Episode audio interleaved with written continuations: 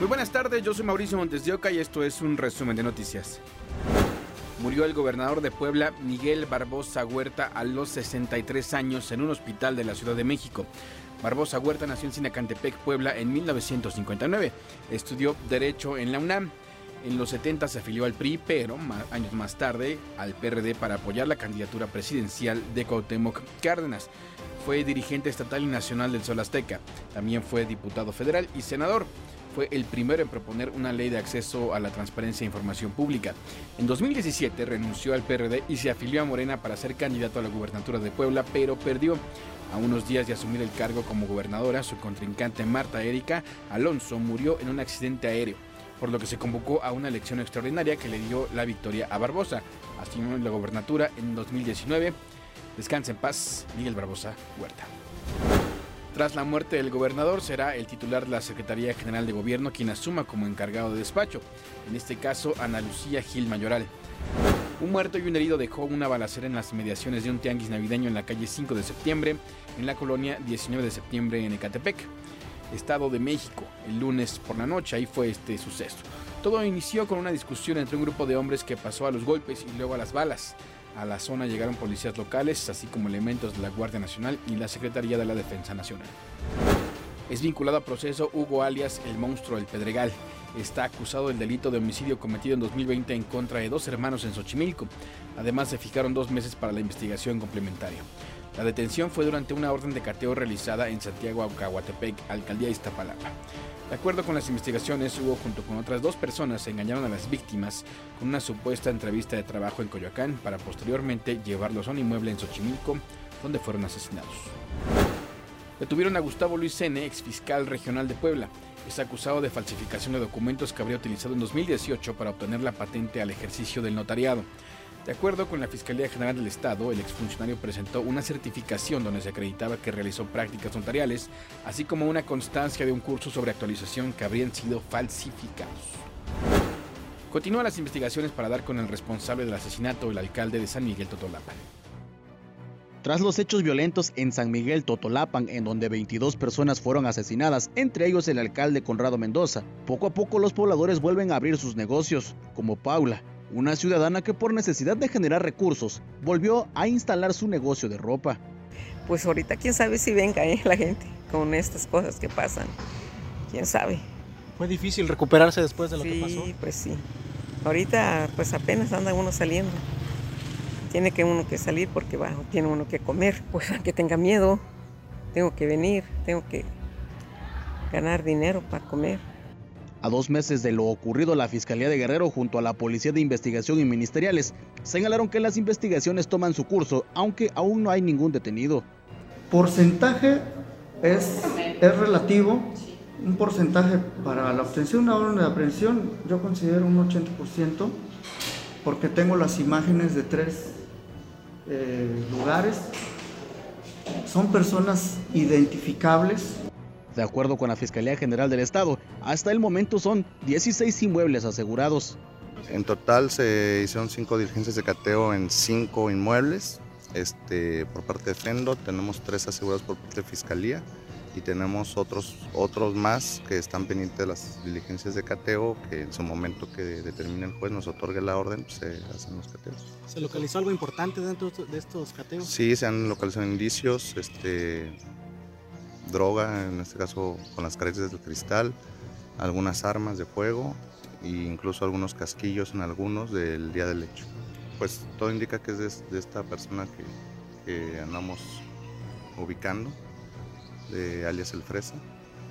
Este, y le digo, en determinado momento a lo mejor no está su nombre, pero por versiones de testigos nos refieren que esta, este inmueble es propiedad de y por lo que pueden observar siempre hay algún dato característico, ¿no? Como sus iniciales, en las albercas, en los cuadros, este, alguna fresa labrada en madera, cosas de ese tipo. Uriel Bello, Fuerza Informativa Azteca.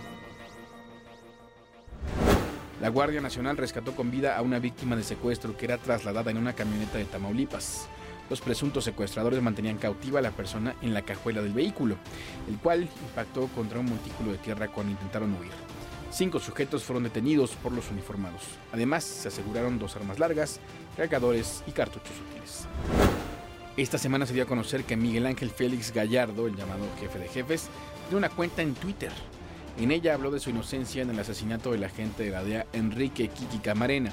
Autoridades penitenciarias aseguran que no tiene acceso a Internet y que su cuenta podría estar manejada por su familia que no tiene acceso a redes sociales, Miguel Ángel Félix Gallardo, mejor conocido como el jefe de jefes, quien apareció en Twitter la semana pasada cuando a través de la red social hizo publicaciones hablando de su caso. Dentro de una sentencia no implica la pérdida de derechos humanos fundamentales como es el derecho a tener comunicación con el exterior con su familia o con quien disponga la persona. Es un derecho que nosotros estamos obligados a respetar. Ante esto, preguntamos al coordinador de seguridad en el estado, quien descartó que el jefe de jefes maneje la cuenta de Twitter e incluso que tenga acceso a Internet dentro del reclusorio. Parece que las redes sociales las, lleva la familia al exterior del penal.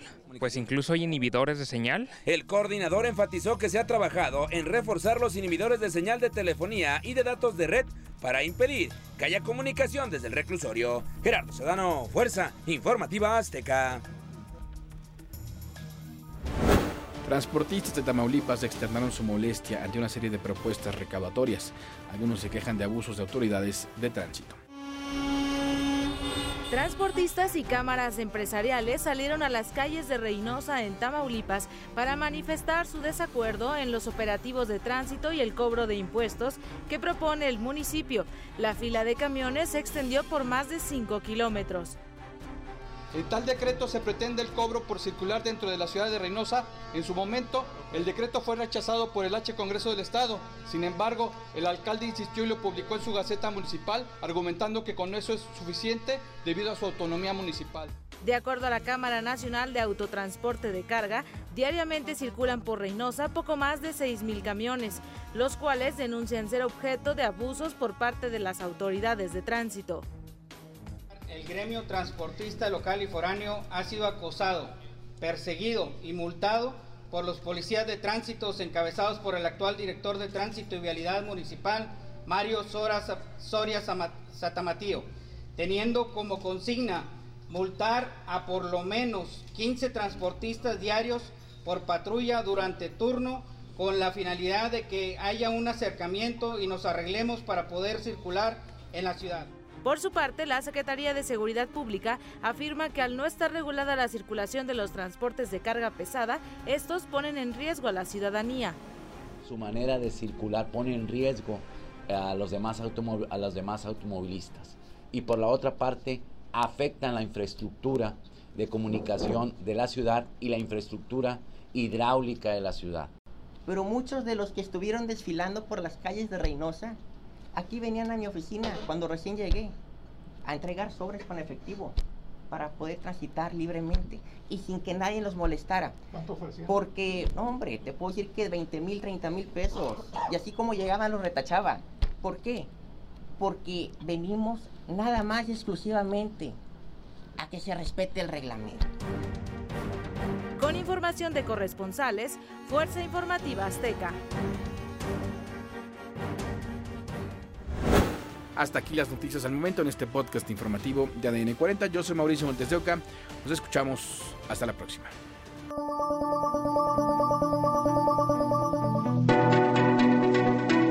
Este podcast es presentado por VAS, la super app que te ofrece muchas y nuevas formas de pagar todo lo que quieras con tu celular.